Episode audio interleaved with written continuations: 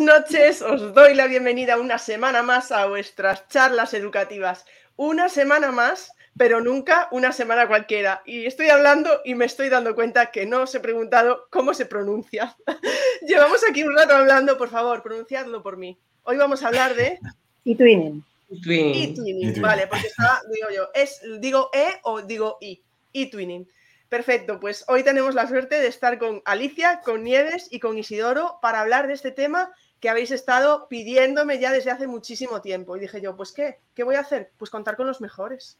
Entonces me he traído a Alicia, a Nieves y Isidoro y estoy muy contenta de contar con ellos. Pero antes, como siempre, noticias de las charlas educativas. Lo primero, eh, este domingo hablaremos, recordad en el Space a las 7 de la tarde, de accesibilidad visual y TIC. No os lo perdáis. Y la semana que viene tendremos una gamificación y hablaremos el domingo de, eh, sí, protección a la infancia, ¿vale? Así que, bueno, lo, dejo ahí en el aire, pero sabéis que os tengo que enseñar una cosa que me han dado permiso Alicia, Nieves y Isidoro, porque ahora estamos a otro nivel, ¿eh, chicos? Cuidado, porque ya tenemos el premio Madresfera en la categoría de educación que, bueno, me han dado permiso para enseñároslo, simplemente para daros las gracias, porque lo tengo gracias a todos vosotros, vosotras, que habéis votado para que yo pudiera llevarme este premio, eh, que es vuestro también, ¿sabéis? Porque las charlas tienen sentido por todos los invitados que vienen, por Nieves, por Alicia, por Isidoro, que están aquí hoy en representación, y por todos los que nos acompañáis, retuiteáis, compartís, comentáis, etcétera, todas las semanas. Así que muchísimas gracias de corazón, porque fue un día muy, muy especial el que vivimos en los premios Inspírate de Madresfera. Y ya sin más, ¿vale? Porque a mí estas cosas me dan un poco de rabia porque el protagonismo hoy es totalmente de Nieves, de Alicia e Isidoro. Cuando queráis, por favor, muchísimas gracias por estar aquí y cuando queráis, empezamos. Bueno, muchas gracias a ti, Ingrid, por invitarnos, porque la verdad es que es un verdadero honor. Eh, yo soy Nieves, Nieves Méndez, soy profesora de inglés en un centro de secundaria en Sevilla y bueno, si estoy aquí esta noche es porque soy ferviente practicante y twinner eh, desde 2007. Y decir y twinner, bueno, pues significa decir una decente eh, inquieta, siempre deseosa de aprender y de compartir pues todo lo que se aprende y lo que, lo que se hace y lo que se tiene. Eh, siempre he estado muy implicada en la, en la, formación del profesorado, me parece que la formación permanente del profesorado es algo fundamental y por eso pues procuro colaborar en toda acción formativa que se me pone por delante. Eh, actualmente pues estoy en la formación inicial del profesorado en el MAE de, la Universidad Pablo Lavide de Sevilla y colaboro también eh, con los centros del profesorado de mi comunidad, Andalucía, pues en todo tipo de formaciones relacionadas con el bilingüismo, currículo integrado de las lenguas y, por supuesto, y twinning. Muchísimas gracias. Mis compañeros siguen con su presentación. Sí, hola, buenas noches. Eh, gracias, Ingrid, eh, por, por, invitarnos aquí a estar en estas charlas educativas. Yo soy Isidoro Cayuela, soy profesor de inglés del IES Felipe II de Mazarrón. Y bueno, pues em, soy, allí soy el coordinador del, programa plurilingüe y también del programa eTwinning, porque somos un, una eTwinning School, eh, un centro eTwinning, y bueno, pues entonces tenemos una actividad bastante grande generalmente en, proyectos eTwinning. Em, soy eTwinner desde el año 2015 y entré en 2018 a, a, formar parte de la red de embajadores eTwinning en la región de Murcia, que nos denominamos eTwinico.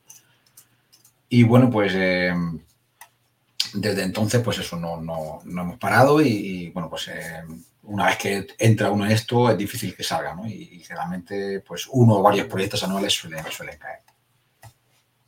Muchas gracias, Isidoro. ¿Y Alicia? Buenas noches. Em, yo soy profesora también de secundaria y en mi caso de lengua castellana y literatura. Y bueno, pues como mis compañeros, mi compañero y mi compañero, estamos en representación de, toda esta masa de, docentes que un día decidimos subirnos al carro y twinning.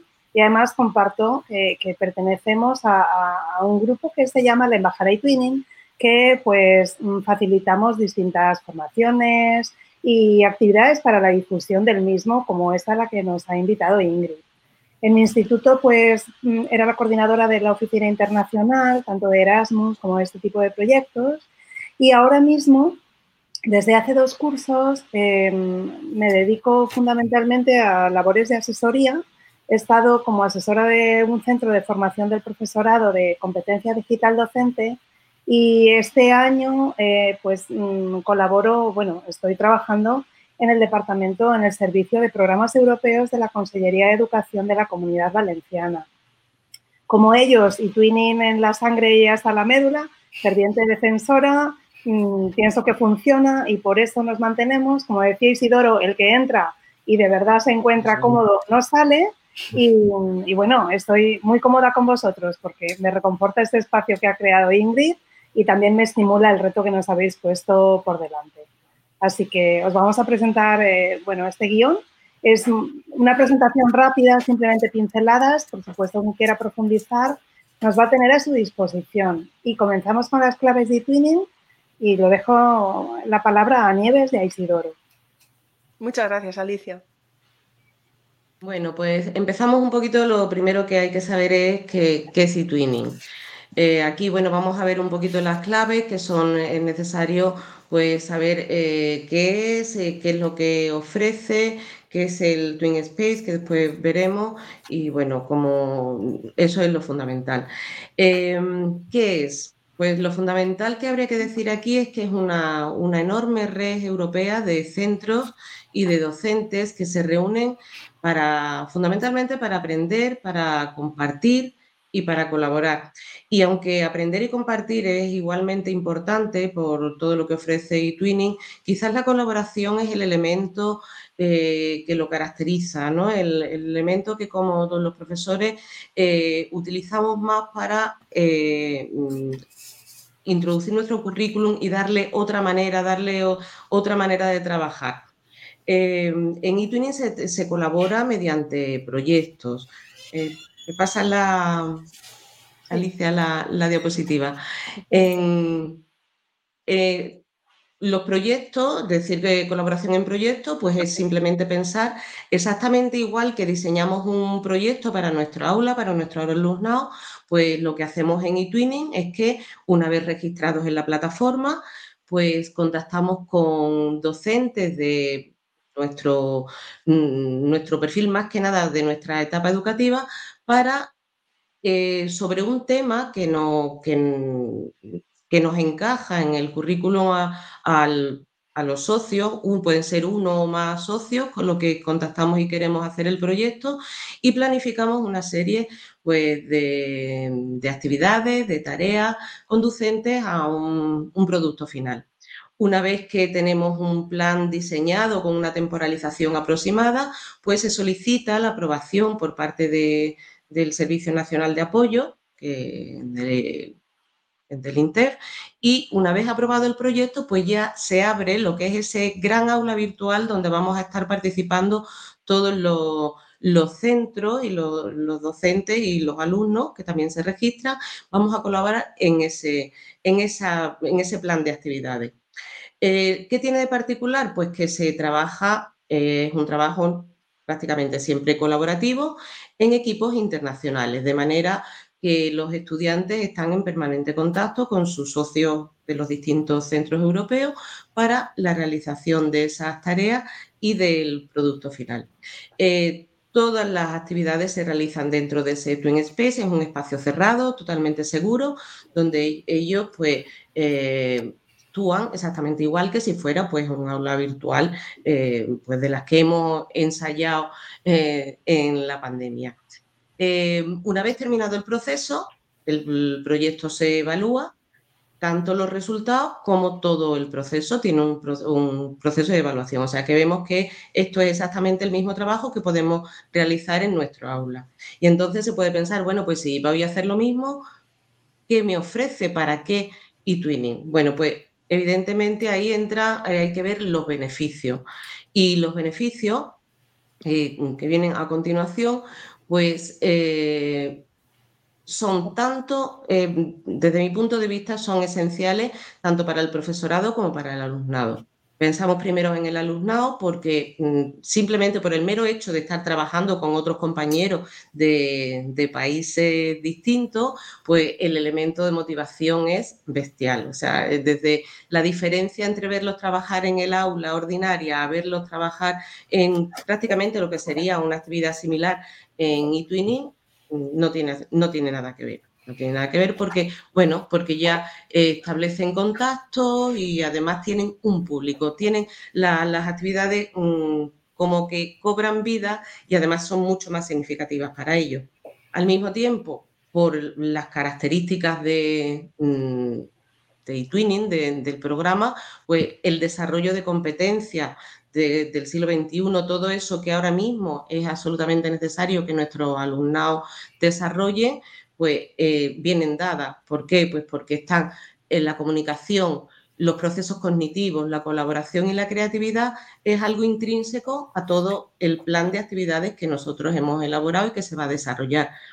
Eh, se comunican a través de, la plataforma, distintos eh, foros, chat, videoconferencias, por supuesto también texto escrito y Mm, se trabajan en distintas actividades en las que tienen que leer, escuchar, extraer información, eh, hacer distintos productos, con lo cual tenemos garantizado lo que es el tratamiento de la información y la creatividad, porque ellos deciden, o sea, los productos que, pretende, que se pretenden conseguir al final son normalmente propuestos por ellos y con una serie de herramientas también que dentro de una guía que el profesorado les damos, pero ellos deciden qué es lo que quieren hacer y cómo lo quieren hacer. Aparte de eso, que después ya abundaré un poquito más en lo que es el aprendizaje socioemocional, pues también los proyectos y twinning eh, dan un marco perfecto para, para, ese, para esa faceta. Para el profesorado, bueno, pues yo hablo por mí, ¿no? El, aprendizaje desde que yo entré en eTwinning para acá, por supuesto, como ha dicho Isidoro, ya no volví a salir, ni me lo planteo, porque eso fue un antes y un después en mi carrera profesional. Y sobre todo, pues el aprendizaje que hice de, mi, de mis socios, de mis compañeros que me acompañaron al principio y después, bueno, pues me hicieron eh, desarrollar muchísimas destrezas, desde destrezas, eh, habilidades digitales, que, yo en principio no las tenemos desarrolladas y después rápidamente te, vas poniendo al día y la satisfacción de, de, ver los resultados siempre apoyada por los compañeros. Eso es una manera de trabajar que mm, da unos resultados espectaculares y desde luego para, todos, tanto para los profesores como para, para los alumnados, es em, fantástico. Eso es, como, es como yo lo vivo, ¿no? Eso, en principio, eso es lo que se puede decir de un poquito lo, esencial de lo que es eTwinning. Isidora ahora nos habla también de, bueno, de los otros dos aspectos, ¿no? Que yo decía que también eran importantes, no son, no son menos importantes, son diferentes. Sí, porque Turing no solo sirve para hacer proyectos, sino que también tenemos numerosas posibilidades de formación del profesorado, ¿no? Para facilitar tanto el desarrollo profesional, incluso también personal, ¿no? Entonces podemos encontrar, como veréis, una gran variedad de, eventos de formación, ¿no? Eh, dentro de ESEP, que es la plataforma europea de educación superior, la nueva plataforma, digamos, eh, donde está eTwinning, donde está Erasmus y demás cosas también, ¿no? Pues ahí eh, tenemos cursos de formación por ejemplo, dentro de unos días empieza un curso sobre bienestar en la, en la clase. Eh, son cursos que pueden durar 5, 10, 20 horas. Hay, la mayoría es cierto que son en inglés, pero no solo en inglés. Eh, también hay webinars, que son videoconferencias de una hora sobre una temática muy específica. Por ejemplo, también eh, hay uno sobre cómo llegar a ser un centro de twinning, que son, son breves. Pero también tenemos conferencias, conferencias y eventos que pueden ser incluso organizados por los propios e-twinners. Es decir, que, un miembro de Twinning, pues, pues en función de una necesidad, pues puede organizar un evento e invitar a una serie de, personas dentro de, de, Twinning, ¿no? Para participar. O sea que tenemos ahí eh, una serie de, posibilidades, ¿no? Pero aparte de eso, eh, eTwinning también nos brinda la posibilidad de ampliar nuestra red de contactos profesionales. En eTwinning, en ESET en, concreto, en la plataforma, vamos a encontrar una pestaña eh, personas, donde vamos a buscar a cualquier em, persona que esté inscrita para compartir información, para colaborar. Podemos hacer una búsqueda de centros también, pues si queremos colaborar con un centro específico. Hay un buscador de proyectos donde tenemos todos los proyectos que se están desarrollando y hay unos datos básicos que están siempre abiertos. Y luego, en función de lo que creamos conveniente mm, abrir al resto, podemos encontrar más información y nos pueden servir también de, ejemplo. Hay un buscador de socios, es decir, yo cuando empiezo en eTwinning necesito un socio de otro país, pues hay un buscador que puedo, puedo ahí eh, lanzar mi idea de proyecto para que me respondan o bien puedo buscar eh, ideas propuestas por otros docentes que me interesen para sumarme yo a su proyecto. Y muy interesante, hay eh, también grupos y los grupos son un lugar donde compartimos información para hablar de temas específicos. Por ejemplo, hay un grupo de áreas rurales, que ahí ves la, la, imagen de la derecha, que es en español y que hay unos 650 miembros. Y entonces cualquier profesor que esté en un área rural pues puede participar en ese, en ese grupo y compartir ahí con, gente que, esté en una situación similar, ¿no? O que tenga un interés similar. Hay un grupo de seguridad informática donde, donde se trata de aportar eh, lo que llamamos e-safety, ¿no? La seguridad electrónica a los proyectos eTwinning con más de 8.000 miembros, en este caso en inglés. Es decir, hay montones de grupos de diversa temática y lo, habitual es que uno se inscriba a unos cuantos. Yo tengo a lo mejor 12, 14, 15 grupos y de vez en cuando pues voy eh, visitándolos y, aprendiendo bastante.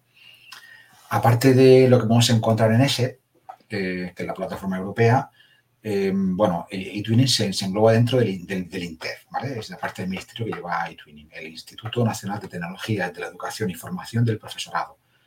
Es lo que llamamos en eTwinning el SNA, el Servicio Nacional de Apoyo. Y bueno, ahí ofrecen también una serie de formación en eTwinning.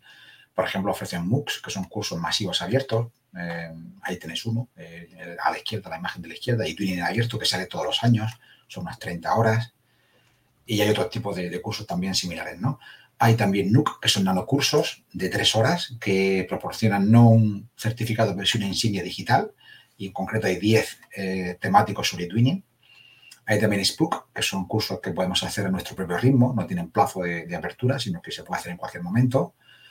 Hay también cursos tutorizados. En el caso de Twinning hay dos tipos de, cursos. Uno se llama Embajada de Twinning y el otro, eh, que era Proyecta de Twinning. Son los dos de 70 horas.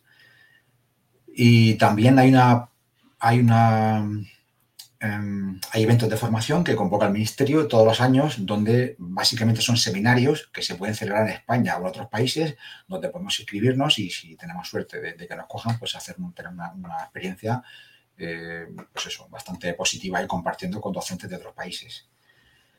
Eh, eso a nivel de ministerio, pero es que luego las comunidades autónomas también ofrecen su propia formación en Twinning. Yo la que conozco bien es la de la región de Murcia, que es en la que participo, y el grupo de, embajadores en la región de Murcia, Twinico, eh, generalmente impartimos dos cursos para la consejería, para, la consejería de educación, uno que son primeros pasos para, digamos, iniciarse en eTwinning, y luego un curso eTwinning avanzado evidentemente cada comunidad tiene su variedad y, la oferta formativa es bastante, bastante grande.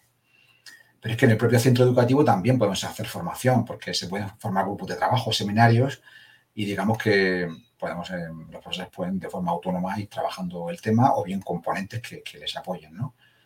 Y por último tenemos también lo que llamamos café con Twinning, que son charlas informales con uno o varios docentes para explicar también o para resolver dudas sobre, sobre Twinning. O sea que como veis, por variedad de formación no, no va a ser, ¿no? O sea que tenemos ahí un montón de, posibilidades.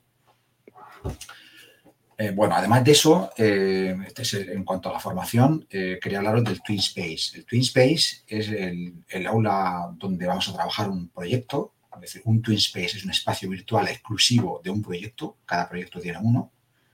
Es el entorno de trabajo virtual.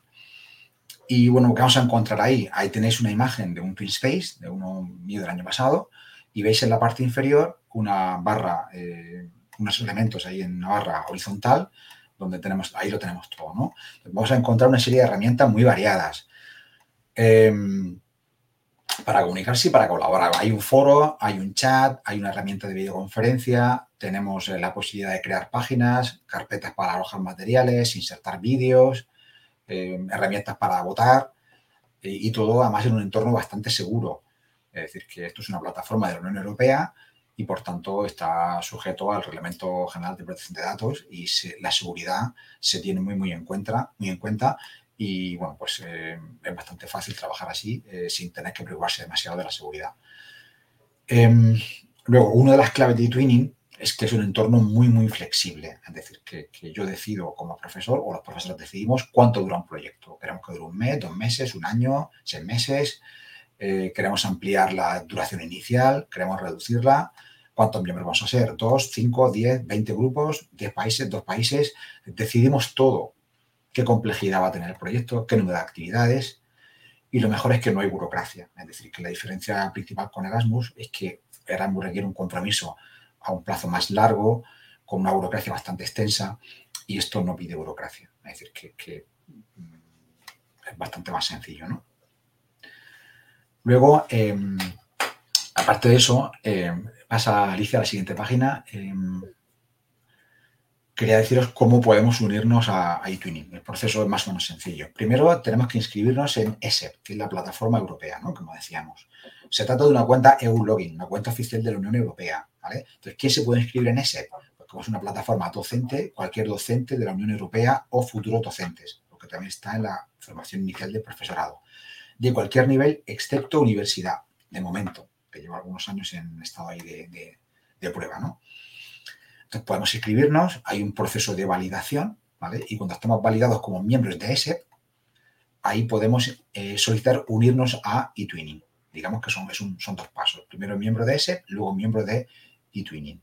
Hay otro proceso de validación, donde se comprueba que somos profesores en activo en un centro docente. Una vez que estamos ahí, no hay ninguna obligación. Es decir, que yo puedo crear proyectos o no, puedo simplemente ampliar mi red de contactos, puedo formarme, puedo unirme a grupos para aprender y, evidentemente, lo más interesante, puedo hacer proyectos, pero no hay obligación. ¿vale? Por último, eh, bueno, ¿cómo voy a crear un proyecto? Pues em, para crear un proyecto, lo primero que tengo que hacer es buscar un socio fundador, porque así se denomina a las dos personas que lo crean. Dos profesores de dos países diferentes. Son los dos socios fundadores. ¿Cómo encuentro a mi socio fundador? Pues como ya os decía, voy a ese foro de búsqueda de socios que os decía en, en el apartado anterior, pongo mi mensaje si tengo una idea o me sumo a una idea que alguien ha ofrecido. Una vez que tengo ese socio fundador, hay que enviar una pequeña solicitud.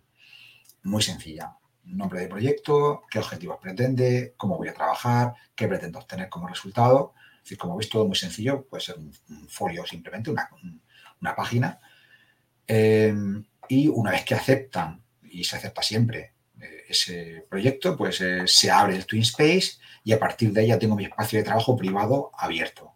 ¿Qué tengo que hacer entonces? Pues agrego a los alumnos, y si hay más profesores, agrego al resto de profesores y a partir de ahí empezar a trabajar. Es el proceso desde que uno se une hasta que uno empieza a trabajar un proyecto. De modo muy resumido, claro, porque es una cosa, bueno, por, razones de tiempo lo hacemos así, ¿no? Y básicamente eso es lo que quería contar sobre, sobre esas claves de Twinning. Y ahora entonces, después de ver así este contexto y para situarnos dónde está eTwinning, cómo se eh, puede hacer un docente su registro, su inscripción y cómo comenzar, os vamos a presentar, pero de una manera bastante rápida, cuatro ejemplos de proyectos.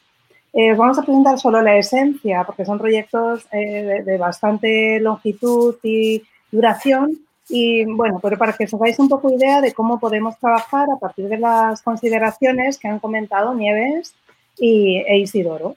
Este es el primer proyecto del que os vamos a hablar. Este es un proyecto que surgió, bueno, se llama Los pliegues del tiempo, territorios desde la palabra.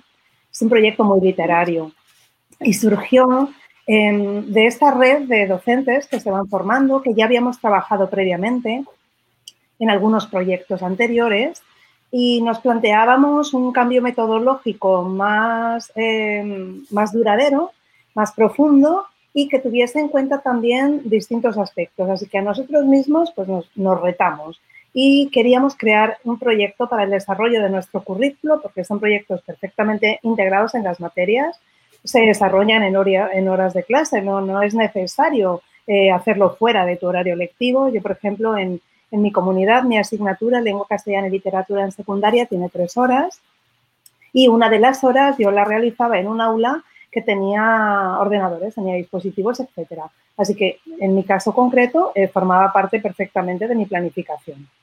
Nuestro reto, como decíamos, era desarrollar nuestro currículo con un proyecto que fuese colaborativo, que fuese competencial y que fuese internacional. Aquí es donde entraba eTwinning. Nosotros ya teníamos experiencia en hacer proyectos de innovación en el centro educativo propio, pero eh, nuestra red queríamos ampliarla. Así que mm, ideamos de esta manera para lograr, para provocar estas tres transformaciones de, los elementos del aula. En la primera, ese acceso al conocimiento, pues pensamos que podíamos impulsar eh, que el alumnado consiguiera esos saberes y esas competencias mediante em, unos retos, unos desafíos, en nuestro caso fueron misiones porque está un poco gamificado este proyecto y a partir de ese trabajo conjunto, de sus proyectos y, de sus actividades de, investigación, presentaban sus resultados, tanto materiales, productos, como sus conclusiones. Y lo que conseguíamos de esta manera también es que cada estudiante tuviese un papel muy activo y promovíamos pues, procesos cognitivos de rango superior.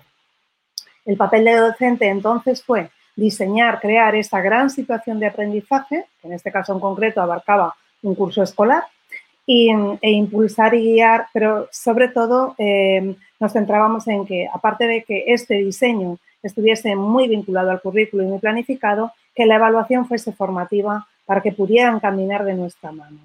Con estas premisas surgió los pliegues del tiempo.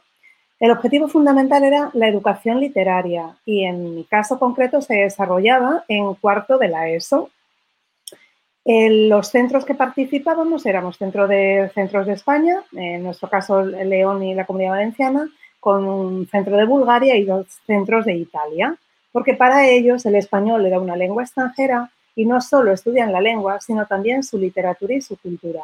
Así que conseguimos aunar todo esto con la mirada de la educación literaria.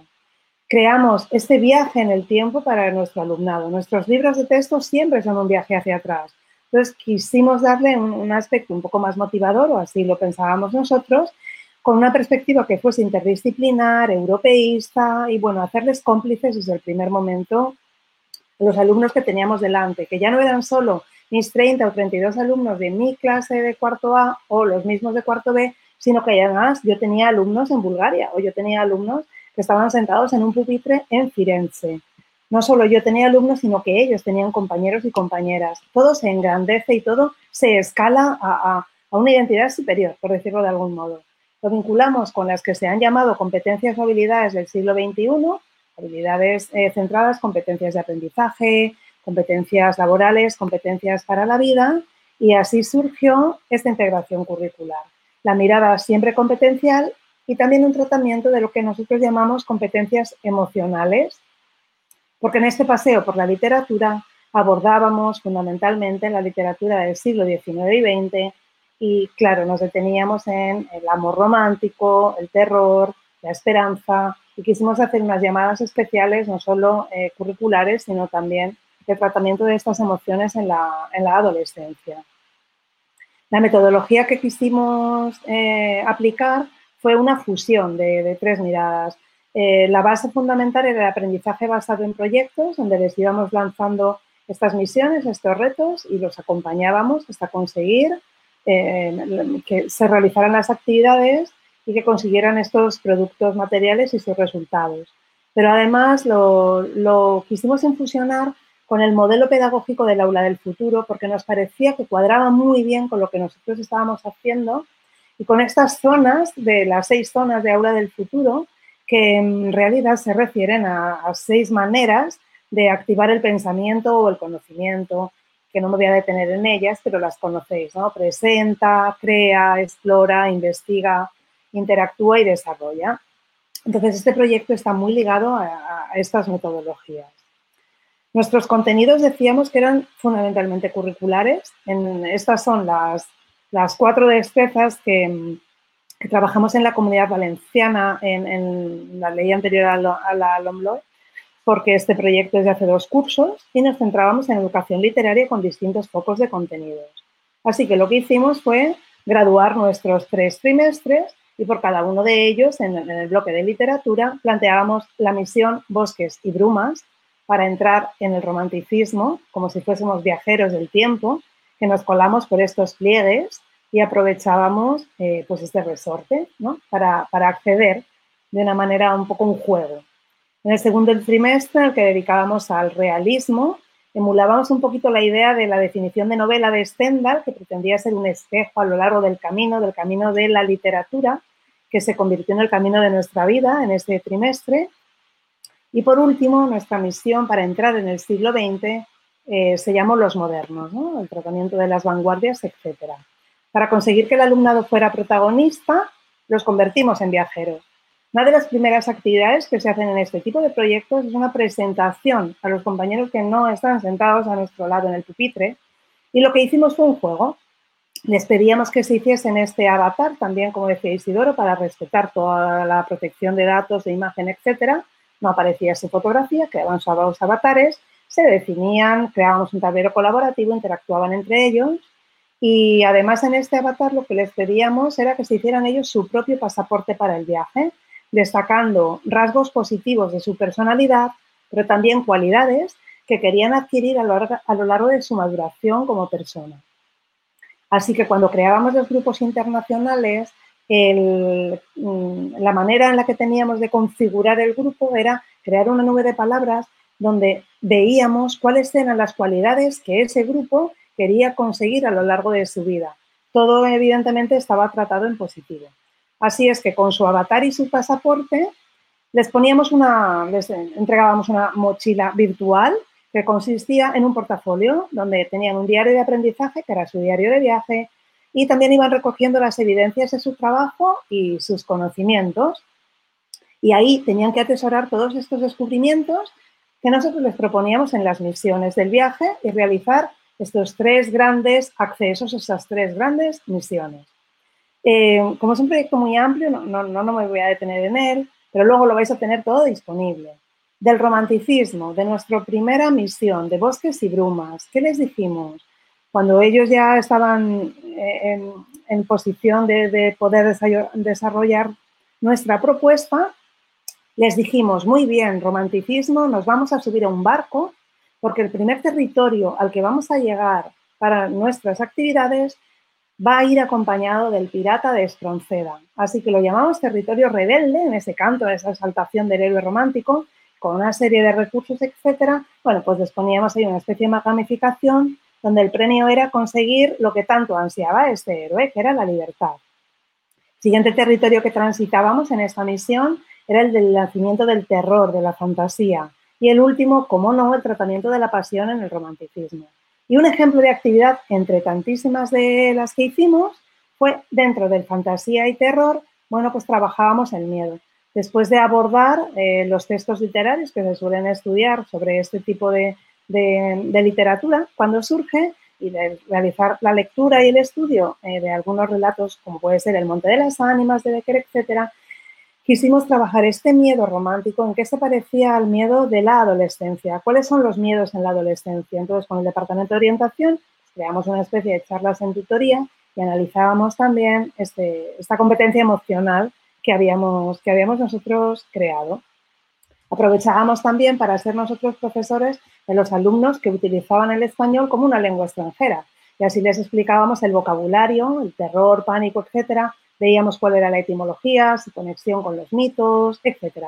Así que lo utilizábamos en muy diversos aspectos. Un ejemplo de actividad.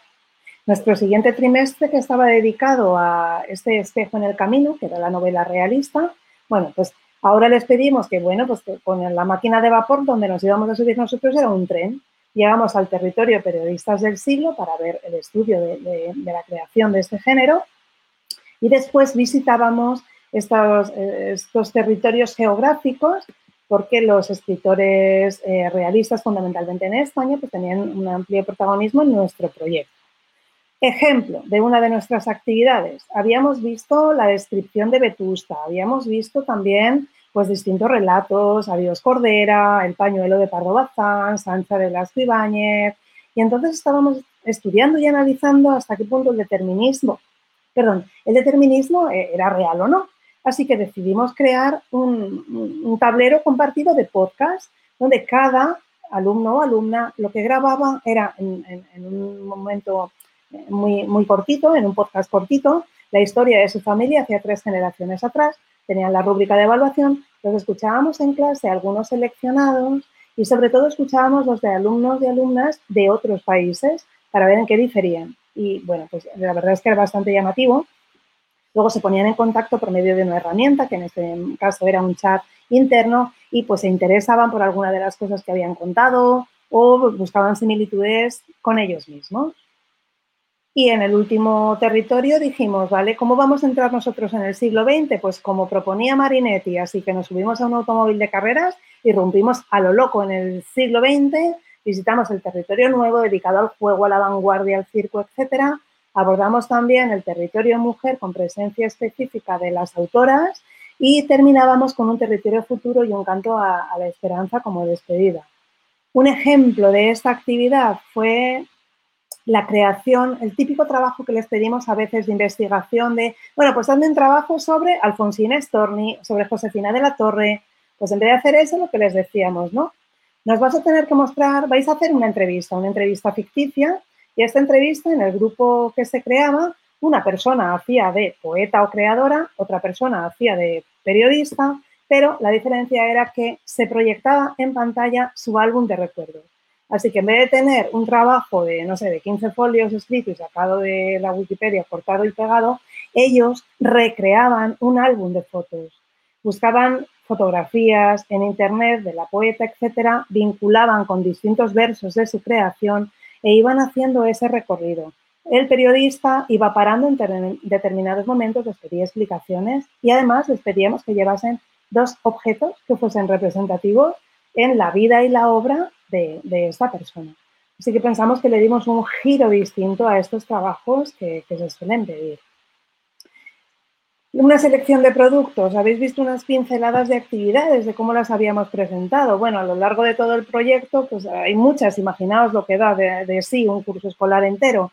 Y aquí tenéis un, tablero que, bueno, aunque no termina de cargar, se lo veréis luego, una selección de productos, pero solo quería llamar la atención sobre algunos de ellos y uno de los más completos fue que también eh, a lo largo de todo el proyecto íbamos creando una baraja de cartas literarias, unos cromos literarios. Entonces, eh, de cada uno de los movimientos estudiados teníamos como cuatro palos, eh, eran pues los escenarios, las características del movimiento, personajes que aparecían en la literatura y también autores. Y bueno, este, cuando luego podáis acceder, lo tenemos aquí abajo, el álbum de cromos literarios. Y otra de las primeras creaciones que hicimos fue una carta de despedida, una colección de cartas de despedida. Antes de lanzarnos a las aventuras, cuando ya habían creado sus avatares, les pedíamos que escribieran una carta de despedida a sus familias explicando por qué no los iban a ver durante una temporada. Nos asegurábamos de que habían entendido los objetivos de este planteamiento y de que estaban en disposición de seguir nuestro, nuestro viaje, nuestro camino. Todos los productos estaban basados en tareas que tenían este sentido.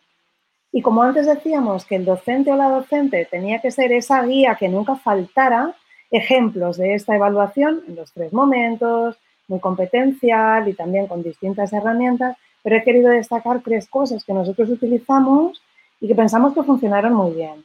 Una lo llamamos el panel del tiempo y utilizando una técnica de Nolling que ya eh, estaba por, las redes y, ya se, estaba utilizando también en enseñanza, bueno, les pedíamos que nos plantearan un tablero en lo que tenían que hablar o de un movimiento de una obra. Este tablero en concreto, ellos escribían también la explicación abajo, y estaba vinculado al romanticismo. Por eso tenemos aquí este gran corazón por la pasión romántica, tenemos una brújula que llevaba el pirata, se suponía, en, este viaje de Espronceda, teníamos la cinta azul que, pierde una de las protagonistas de, de, la leyenda del Monte de las Ánimas, etcétera. Otra cosa que nos funcionó muy bien fue este, esta mochila virtual, este portafolio que iba ligado a un diario de aprendizaje. Les pedíamos una reflexión sobre la práctica que estaban haciendo, elegían una actividad de cada territorio y nos decían en qué consistía la, la, actividad, cómo la habían ellos desarrollado, con qué dificultades se habían encontrado y cuál fue el resultado final de una evidencia. Esta se trataba de una postal donde, emulando la técnica descriptiva de Clarín eh, cuando describe Vetusta en La Regenta, ellos escribían su ciudad en esta técnica realista. Cogían una foto actual y buscaban el mismo espacio eh, o muy similar, muy parecido, con fotografías antiguas. Y el último es mm, muy fácil, muy fácil. En de decirles, ¿y tú qué nota crees que tienes? Les decíamos, justifica qué diploma te mereces. Necesitas un diploma de, inicial, ¿no? de, haber participado en el proyecto, o tú eres un experto porque estás en un nivel intermedio y por qué, o en realidad ya eres un maestro y estás en un nivel avanzado. Rapidísimamente y grosso modo os he contado un poco cómo nosotros lo habíamos pensado, porque es curricular, porque es colaborativo, por qué nos quedamos en él. Lo vais a tener difundido en distintos sitios, pero sobre todo en este blog abierto, porque una de las cosas que hicimos con el proyecto era permitir a docentes que no formaban parte del equipo de trabajo que hacíamos todo, que pudiera trabajar solo una actividad de alguna manera. Así que en este blog, cuando podáis pinchar en él, veréis que hay un docente, pues por ejemplo en Santander, que había utilizado solo una actividad y la había compartido con nosotros. Y además las tenéis disponibles por si queréis usar alguna. Y también tenéis aquí, pincharéis sobre ellas y llevará cada uno de los tableros. El primero se dedica al romanticismo, el segundo al realismo y el tercero al siglo XX. Podéis tener acceso a todos estos contenidos. Y pasamos al siguiente proyecto. Bueno, es el siguiente proyecto, un proyecto que se llama Minds and Hearts, lo realizamos en mi centro hace tres años, fue el, fue el 21-22, justo después del, confinamiento. Y bueno, eh, aunque es muy difícil seleccionar un proyecto de entre los que haces para presentar o presentarlo como modelo, porque cada uno en sí mismo ofrece unos objetivos y, un aprendizaje. por ejemplo, eh, he realizado proyectos muy sencillitos, para con, el objetivo de motivación de alumnado que estaba prácticamente aislado, que no se involucraba en las clases y, bueno, cuando consigue con, ese proyecto eh, ese aspecto de inclusión y de motivación del alumnado, pues es muy, muy satisfactorio. Otros que también eh, están pensados pues para la enseñanza bilingüe vienen perfectos, pues porque se mezcla lengua y contenido, por ejemplo, pues uno que, también realizamos para la historia contemporánea de primero de bachillerato, eh, estudiada pues a través de musicales. Y bueno, ahí se mezcla siempre, pues en, en mi caso, pues en lengua inglesa, entonces pues se hace perfecto para, para esos ámbitos. Pero si he seleccionado este, este Minds and que es porque para mí supuso un grandísimo aprendizaje. Y es mm, el darme cuenta, el ser consciente junto con mis compañeras, a las cuales le, estoy, estaré eternamente agradecida, de lo necesario que es que incluyamos este, este aspecto en, nuestra, en nuestras aulas, que le demos un poquito de, importancia a lo que es el aprendizaje emocional y que acompañemos, como decía Alicia, ¿no? con la presentación de su proyecto, que los acompañemos también en esos aspectos mm, que son esenciales para que haya aprendizaje.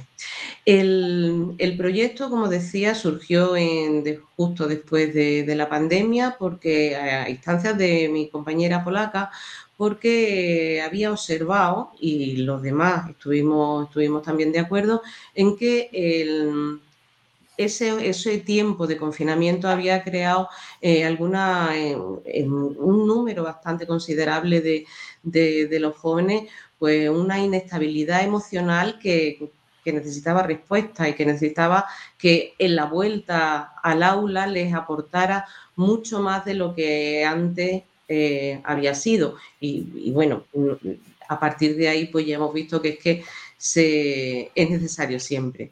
Entonces lo que nos planteamos pues fue eh, crear como el producto final era la creación de una página web donde se eh, recogieran todos los productos que ellos iban a elaborar relacionados con distintos temas y distintos mm, aspectos, problemas con los que ellos se enfrentan en su etapa adolescente.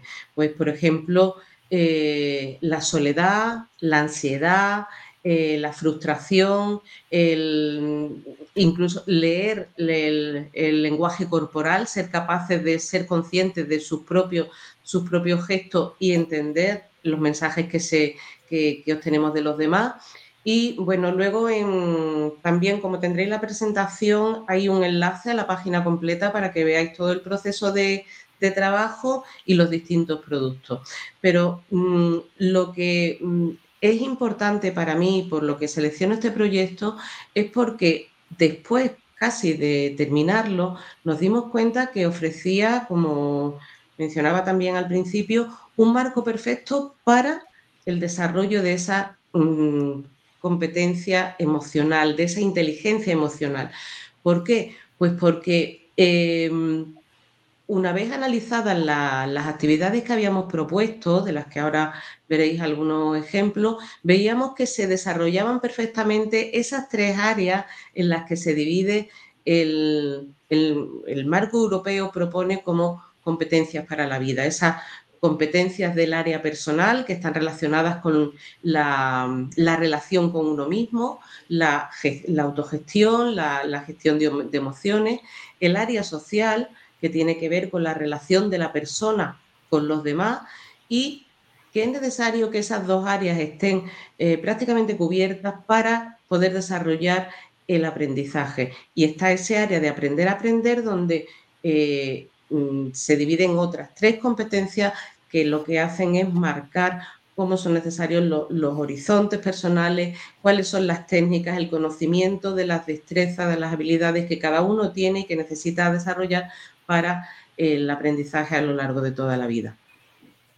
lo desarrollamos con centros de Polonia, un centro de Polonia, uno de Italia y otro de Grecia. Y sí, era, se desarrolló en este caso en segundo de bachillerato con estudiantes de, eh, de 16, 17 años, pero vimos que, perfectamente aplicable a, cursos inferiores. De hecho, este año hemos iniciado una especie de secuela del proyecto eh, con estudiantes mucho más jóvenes, en mi caso con tercero, con de la ESO. Eh, todas las profesoras que participábamos éramos de inglés pero estuvieron implicados pues, profesores también de, de, de otras áreas, de psicología, que es una asignatura de segundo bachillerato, eh, también estuvieron la, orientadora de, mi centro, eh, en fin, había una, serie de, una implicación por fomentar ese, ese ámbito socioemocional. Eh, os muestro ahora un poco cómo, cuáles son las actividades que se desarrollamos en cada una de las áreas. Eh, si me pasa, Alicia. Sí. Eh, bueno, este ahí eh, es un poco la página de inicio de la página web resultante, fue el producto final, que después pues podréis pinchar y abrirla para ver cuáles eran todas las secciones que trataron, siempre a instancia de, de, ellos mismos. Ellos decidieron cuáles eran los temas que querían tratar y cómo los iban a tratar y están ahí. En la siguiente diapositiva, pues aquí tenemos las actividades que desarrollamos para el área personal. No todas, sino unas cuantas porque fueron, fueron más, pero cómo empezábamos primero con algo que vimos que era fundamental y es la identificación de emociones, porque eh, cuando decimos que mm, algunas veces tenemos casi el prejuicio ¿no? de que los jóvenes, los adolescentes no quieren, no quieren hablar, no quieren hablar de su vida, que son introvertidos y algunas veces pues cuando nos ponemos a ello, les damos el espacio, nos damos cuenta de el agradecimiento, porque eso fue una de, mis grandes sorpresas, que yo tengo que reconocerlo así. Yo pensaba, al principio pensé, bueno, veremos a ver, y estaban tremendamente agradecidos de que se les abriera ese espacio para hablar, para comentar, para normalizar sensaciones, emociones que todos ellos sentían y que bueno, que estaban hablando pues entre compañeros pues de de esos cuatro países, pero que algunas veces se encontraban con que no tenían la palabra. No tenían la palabra no solamente, no en inglés, que bueno, que también lo fue una, pues, una elaboración de, vocabulario y una, gran ampliación, pero es que tampoco tienen la palabra en su propia lengua, con lo cual trabajar eso, eh, mm, qué es lo que siente, cuál es la emoción, dónde la sientes, cómo la sientes, cómo, em, incluso en el propio cuerpo. Esas fueron actividades que a ellos le dieron, se sorprendían, ¿no? Les daban, les daban clave para poder hablar, para poder poner nombre a aquello que, bueno, que les estaba generando conflicto, conflicto interno. Después también eh, una actividad muy parecida a una que ha presentado Alicia, siempre al principio se les pide que se presenten, que se presenten al resto de los compañeros, de, los demás países, porque entre ellos se conocen, pero que se presente, les pedimos que se presentaran haciendo un collage de imágenes representativas, cómo se veían ellos representados en, imagen. Y lo acompañaran con un texto, está ahí en el, un Padlet, eh, con un texto en el que tenían que presentarse desde eh, cómo se veían ellos mismos, apuntando a fortaleza y debilidades, eh, cómo mm, eran capaces de, Mm, de verse por dentro, un ejercicio que en muchos casos no habían hecho y que cuando se ponían a ello, pues al principio les costaba trabajo, pero que, resultó mm, muy bueno para iniciar el proyecto. Después eh, hicieron un test de inteligencia emocional, hay varios disponibles en la red, seleccionamos para ellos uno que, bueno, pensábamos que era bastante completo para que el objetivo era que las preguntas le guiaran sobre hacer cómo conocerse a sí mismo. Que esas preguntas las hicieran en algunos casos por primera vez y entonces eh, se plantearan cosas. Pero además tenían que compartir los resultados para que los compañeros pues, pudieran comentar. Entonces, bueno, pues también era un ejercicio de presentar, ser capaz de decir, bueno, a mí me salen una serie de aspectos, de áreas muy flojitas, pero bueno, ahí están, y ahí estoy marcando yo mismo dónde están mis fortalezas, mis debilidades y a partir de ahí vamos a trabajar. También fue muy interesante lo que compartieron, ahí ya entrábamos en un terreno personal, como el reconocimiento del bienestar. Y ellos eh, hicieron un ejercicio pues de, ser conscientes de qué reciben, qué recibían de los demás. Y Ahí, pues bueno, pues la verdad es que hay algunos, algunos fragmentos que casi se ponían los pelos de punta porque eh, estaban siendo conscientes de, emociones que nunca habían expresado estando ahí. Mm, por ejemplo, bueno, pues llegar a decir que mm, una persona llegó a decir que acababa de ser consciente de que no le decía nunca a sus padres que los quería entonces decir, bueno, ¿y por qué? O sea, la falta de transmisión de esa, de ser incapaz de transmitir esas emociones que están sintiendo y que a lo mejor los demás necesitan saber. Eso en cuanto al autoconocimiento, a la gestión de emociones personales.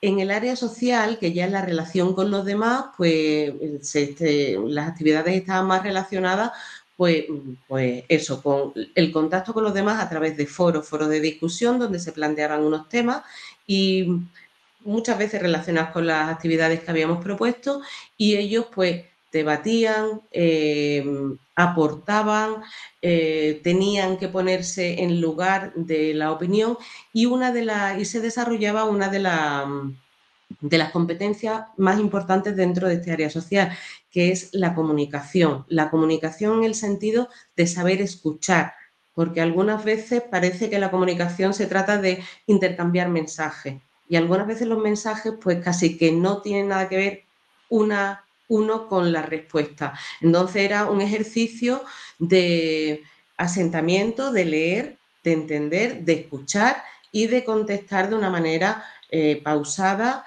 y relevante. Eso, esa actividad que puede parecer una tontería, pero fue eh, muy interesante porque es que algunos eh, veían, contestaban y se lo hacíamos ver, bueno, pero esta respuesta Sí, es que yo lo que quiero decir es eso. Bueno, no, pero es que tú tienes que contestar a lo que te han dicho. Entonces era un ejercicio de tomar pausa, porque van muy rápidos, están acostumbrados a responder rápidamente y ahí lo que entraba en juego era más la reflexión. El reconocimiento de los demás también, de, en las opiniones, en sus emociones y el acompañamiento, el comentar qué es lo que he leído y qué puedo aportarte yo como eh, sobre lo que, lo que me estás diciendo, en ese ejercicio de escucha, pero además de apoyo y de empatía, que es la otra, otra de las competencias que entra dentro del área, del área social. Y después, pues también tenían que hacer un trabajo que para ellos algunas veces también es duro, que se realizó mediante chat, eh, esos de chat de debate y, y acuerdo, porque tenían que decidir qué iban a hacer, cuál era el producto que iban a hacer y cómo lo iban a hacer. y en cada grupo había unas 10 personas de distintos países a distinta hora trabajando. Entonces desarrollaron la paciencia porque algunas veces escribían y querían la respuesta inmediata. En cuando coincidían con otro grupo en el chat podían hacerlo, pero algunas veces no, no era síncrono con otro de los institutos, tenían que esperar hasta que se incorporaban con esa herramienta que, la verdad es que fue muy útil porque eh, Meeting Words se llama y tiene un, es como un documento compartido, pero al mismo tiempo con chat y se puede incorporar dentro de la plataforma, dentro del Twin Space. Entonces, eso es lo que utilizaron para ese debate y para llegar a acuerdos sobre lo que querían hacer. Además del foro, que es una, ahí está, también se ve en la imagen, el propio foro que proporciona el Twin Space. Y ya por último, pues en, el área de aprender a aprender, que, también lo ha mencionado Alicia, porque es que los proyectos mm, mm, van todos en la, misma, en la misma línea. Una vez que empiezas a trabajar así es que cae por su propio peso, porque mm, ahí eh, tenemos pues esa, eh, esos procesos cognitivos desde el principio, ¿no? desde, desde los más básicos hasta eh, los de orden superior, eh, empezando por la investigación, el análisis, la aplicación, pero después ya pasamos pues, a esas destrezas, a esas habilidades de orden superior que, son la creación y la evaluación. La evaluación y la autoevaluación de su propio trabajo, pero también del de los compañeros, de, mm, de, la situación, del proceso. Eso requiere un proceso de reflexión, de metacognición también, que eh, resultaba mm, muy interesante porque los obligaba a pensar. Y la verdad es que lo agradecieron muchísimo y fueron muy críticos em, con el proceso de trabajo, con sus propias aportaciones, con las de los compañeros, con lo cual eso a ellos les enriqueció mucho porque también al darse cuenta de, bueno, lo, normal, al darse cuenta de del error que estaban marcando en algunos, eh, tenían que reconocer que ellos también lo habían cometido, con lo cual es un proceso muy, muy enriquecedor y, por supuesto, para el desarrollo de la, lengua inglesa, que, era, bueno, la asignatura, pues ahí estaba todo. Escucharon vídeos, eh, charlas TED, eh, podcast, eh, leyeron y, bueno, pues luego hablar y escribir. Todas las competencias específicas están, están incluidas en el proyecto. Y, por supuesto, todas esas competencias para la vida que alguna Ahora afortunadamente ya no, pero hasta ahora yo eh, la primera pues casi las tenía olvidadas y no estaban incorporadas. Utilizando un proyecto eTwinning está totalmente solucionado. Ahí en el título, en Mites and Hertz, eso es un enlace también para que eh, al final pues podáis pinchar y ver toda la página web que crearon con todo el proceso, los productos y bueno, incluso los documentos que nosotros le proporcionamos para, su investigación. Así que, eh, la verdad es que fue muy enriquecedor. Yo con esto ya te, termino la presentación de mi proyecto, pasamos al de Isidoro. Sí, bueno, me, costó mucho elegir, me costó tanto elegir qué proyecto, de qué proyecto hablar que la verdad es que decidí hablar de dos. Lo que pasa es que, bueno, lo voy a hacer de manera mucho más general de mis compañeras, eh, pero quería mostrar cómo desde un área como la, de lenguas extranjeras en este caso, se pueden tocar temáticas muy diferentes y también de cómo se puede tratar el tema de modo interdisciplinar de manera muy sencilla.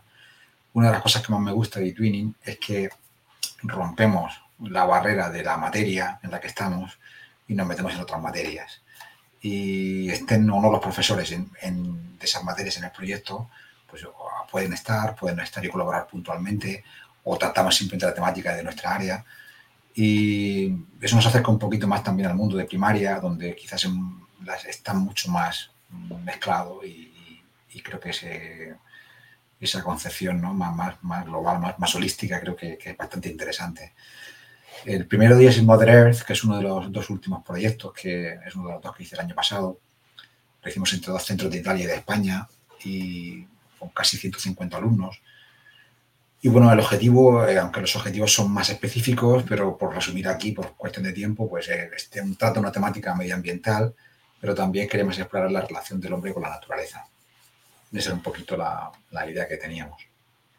Entonces, para ello, pues, eh, bueno, pues, eh, como veis, engloba diferentes áreas y aunque los profesores que estamos dentro del proyecto éramos profesores de inglés, de ciencias y había también una profesora de, educación plástica y audiovisual, pues hay también historia, hay geología, hay biología, hay mitología, es decir, todo eso aparece en el proyecto, ¿no?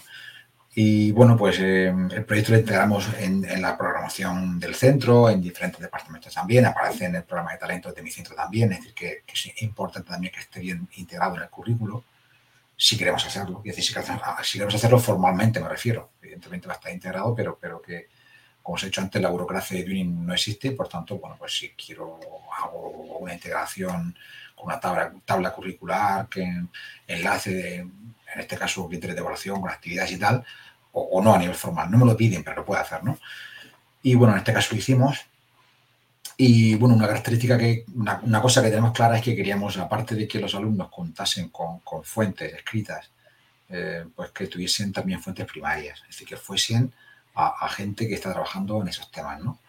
Entonces, bueno, pues lo que hicimos fue colaborar, buscar diversos colaboradores externos, que la verdad es que sorprende, bueno, ya sorprende menos porque, porque llevamos años en esto, pero cuando tocamos puertas la gente suele decir que sí a este tipo de cosas, ¿no? Entonces hay, gente ahí haciendo cosas y están en su mundo, nosotros en el nuestro y está muy bien eso de, que estemos en contacto, ¿no? Entonces, por ejemplo, contamos con, con el, Instituto, Instituto Español de Oceanografía eh, en la región de Murcia, que un investigador dio una charla a los alumnos. Contamos con el CORI, que es otro instituto oceanográfico de, Cartagena.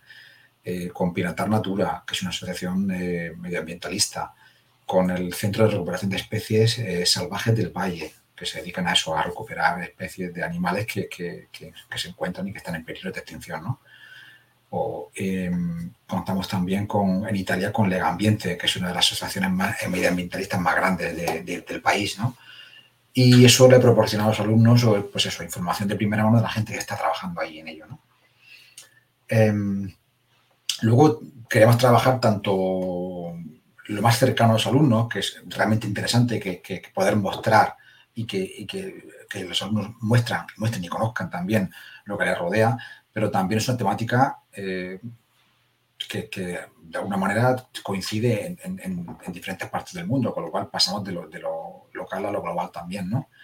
Y también tenemos claro que aparte de hacer una, investigación que suele hacerse mucho en eTwinning, ¿no? Eh, sobre pues el incorporar elementos creativos, ¿no? Y la parte más artística o, literaria, como queramos llamarlo, en este caso un poco de ¿no?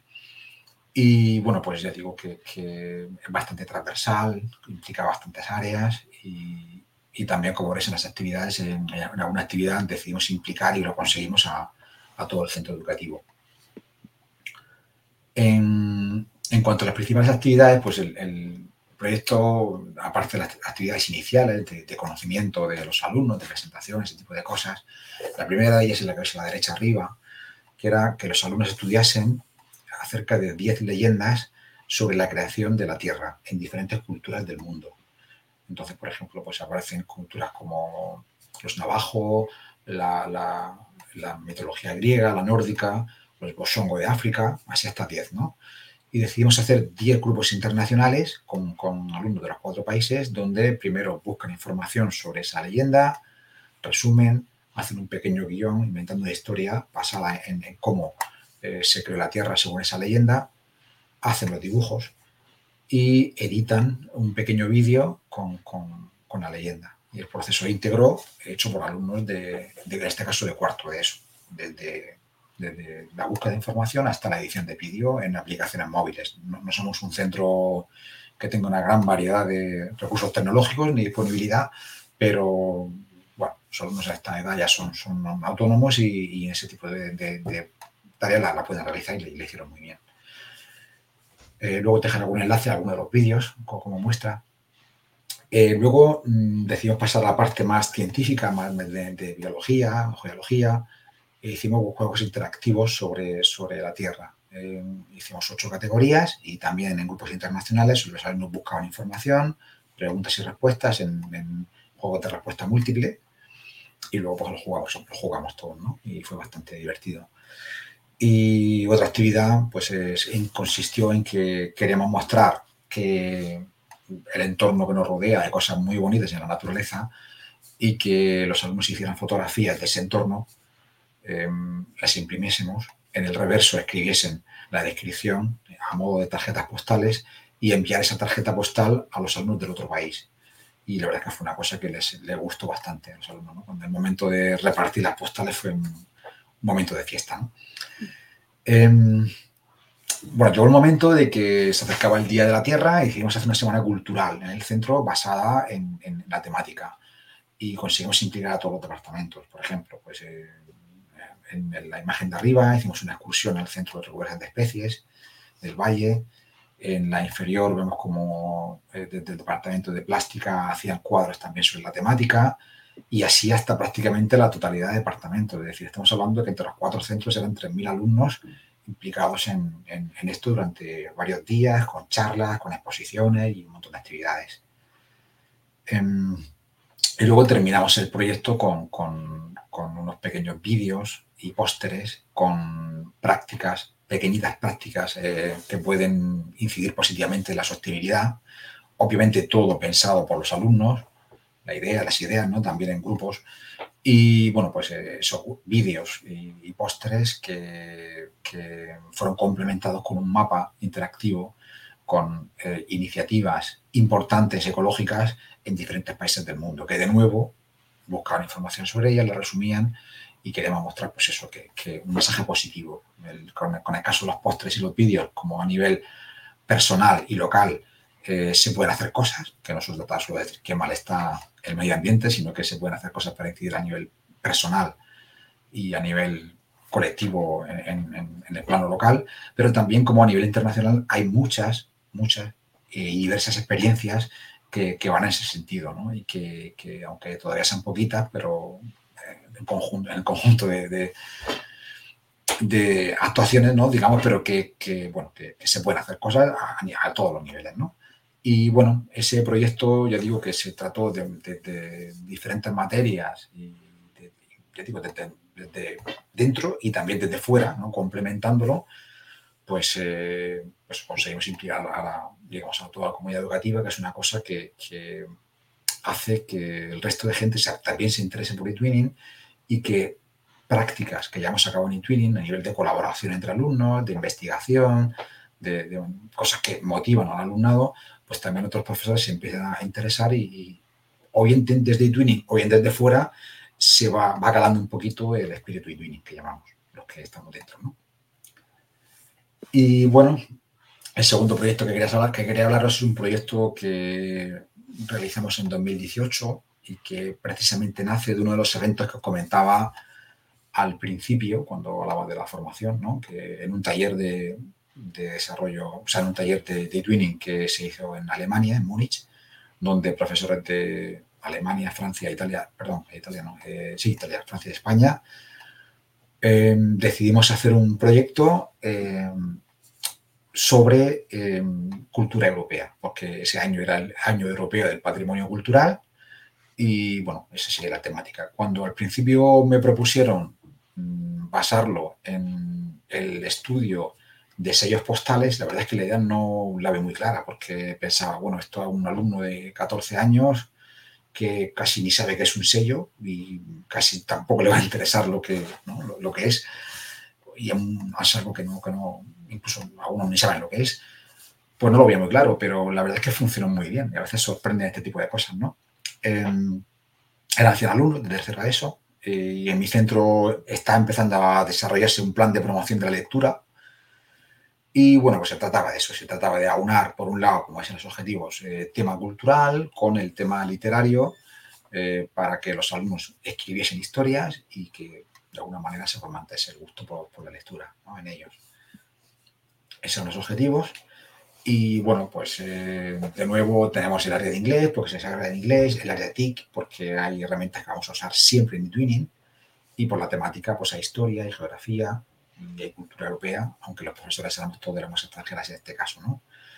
El resto de casi todo lo que veis ahí son características comunes a casi todos los proyectos de twinning. Es decir, que el agrupamiento suele ser flexible. En un proyecto de twinning va a haber trabajo individual, trabajo en pareja, trabajo en grupo nacional y trabajo en grupo internacional.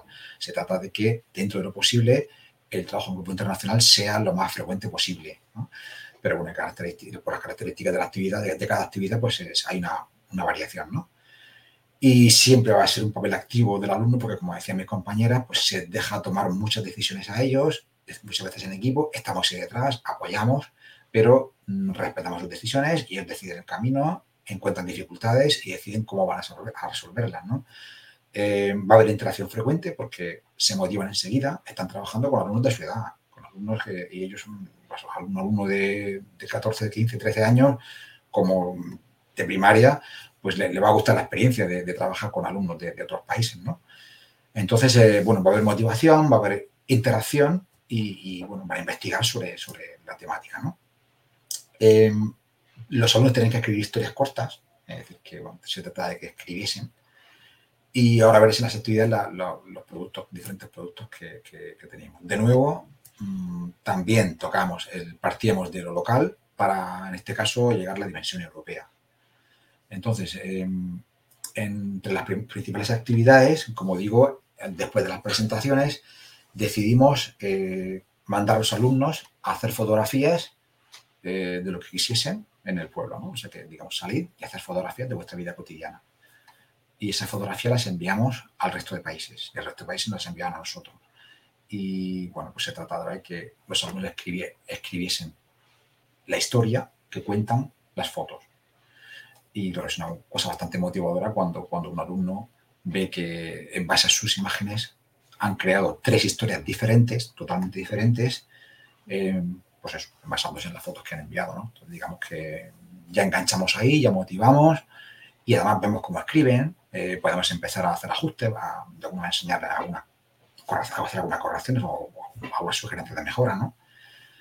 Em, después de eso, como el tema eran los sellos postales, después de esa, primera actividad, eh, la actividad mm, se llamaba Escribe la historia de y eh, elegimos 12 sellos postales, tres de cada país, tres de España, tres de Francia, de Alemania y creo que he Italia, pero es Irlanda, es Irlanda. Eh, por ejemplo, ahí ves ahí un sello abajo a la izquierda, que es el Museo Arcua de Cartagena, el Museo de Arqueología Subacuática. La segunda imagen, el segundo sello es una abadía en Alemania y el tercero es el Museo Orsay en, en, París. Eh, de modo que tomamos y enviamos esos 12 sellos, eh, nos enviamos entre los países e hicimos 12 grupos internacionales con alumnos de los cuatro países.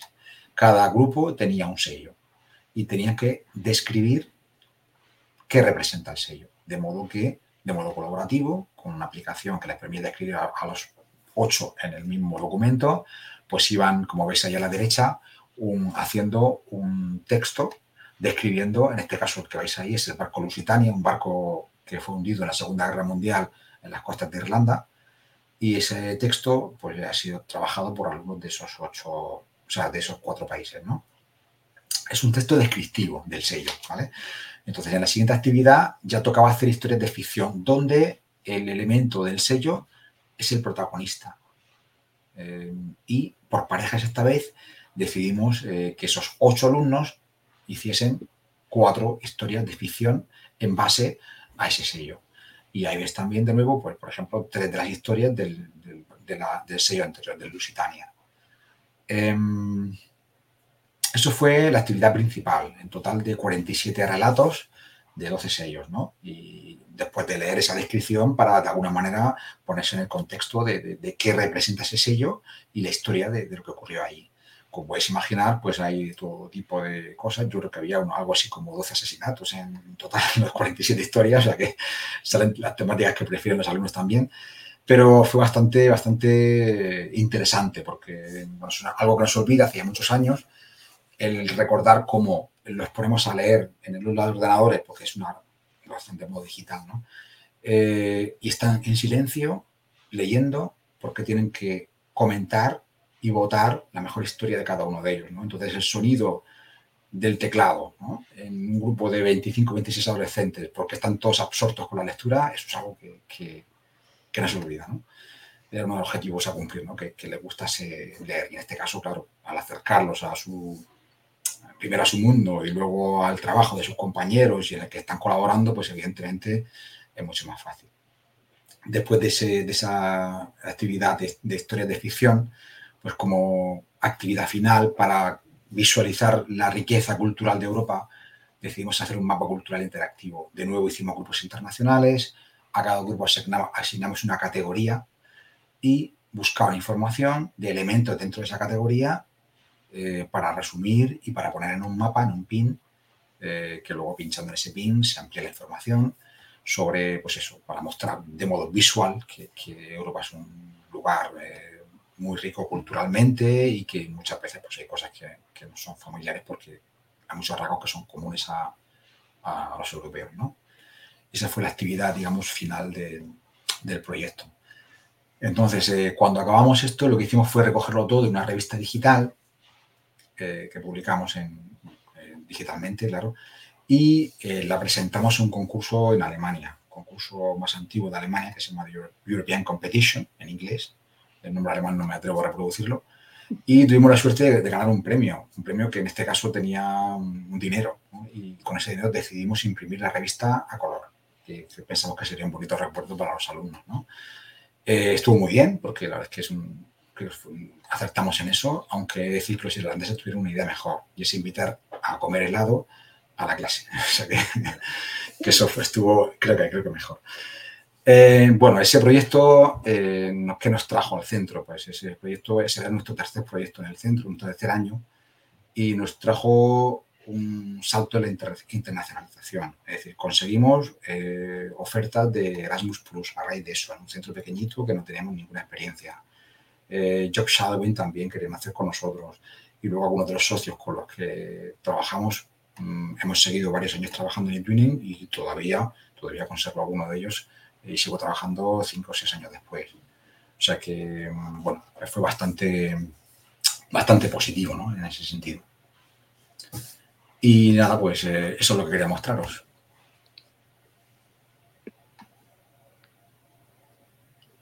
Bueno, pues vamos a pasar al último bloque y pensábamos que mostrando proyectos muy diferentes con, con distintas maneras de plantearlos en el aula, pero como habéis visto y, redundaban ya Nieves y e Isidoro en ello, tienen una parte común siempre y lo que cambia es el tema o, bueno, pues algunas peculiaridades. Y así que ya como conclusión final y bastante corta eh, esta última parte, queremos hablaros de sinergias y alianzas a partir de ITIN. Habéis visto que en realidad se parte de una fortaleza que ya tenga el centro o de un interés particular o de un currículo determinado, etcétera, para a partir de ahí seguir creciendo. E Isidoro hacía referencia a que hay muchas, y también, había muchas maneras de, hacer cómplices también al resto de docentes y una era que formen parte del proyecto entero, pero otra es que vayan participando de una manera suelta y así eh, se les facilita el acceso a la plataforma, familiarizarse con las herramientas y también pueden de una manera eh, pues testear si, este tipo de proyectos entraría en su práctica docente. Yo también me sumo a lo que decía antes Nieves. Para mí, Twinning fue un cambio en mí misma como profesora. Permitió mi desarrollo profesional y a partir de eTwinning empecé a formarme más y mejor. Y de esto va el primer bloque, este eTwinning y más. Yo solo quería, de todo lo que se ha dicho aquí, seguro algunas cosas que, que han quedado por decir, pues centrarme simplemente en tres cosas. Y una, aparte de toda la formación que ha mostrado Isidoro, que, veis que hay muchísimas posibilidades, hasta echar mano de, un compañero de un centro próximo, de tu propio centro o de la red de embajadores, pero también está esta posibilidad de formar parte de un grupo, de un grupo dentro de la plataforma, como el de áreas rurales que se presentaba o tantos otros. Hay distintas temáticas y es un espacio de encuentro. Hay grupos que sirven también de mentorización, está el de Virgilio, que se ha creado por, una parte de la Embajada de, de en Italia, etcétera. Y os animamos, por favor, a que exploréis estos grupos y a que encontréis también un espacio de fortaleza y de crecimiento. La otra idea era, que habéis visto, que, que, se relaciona en realidad con, con, todo lo posible.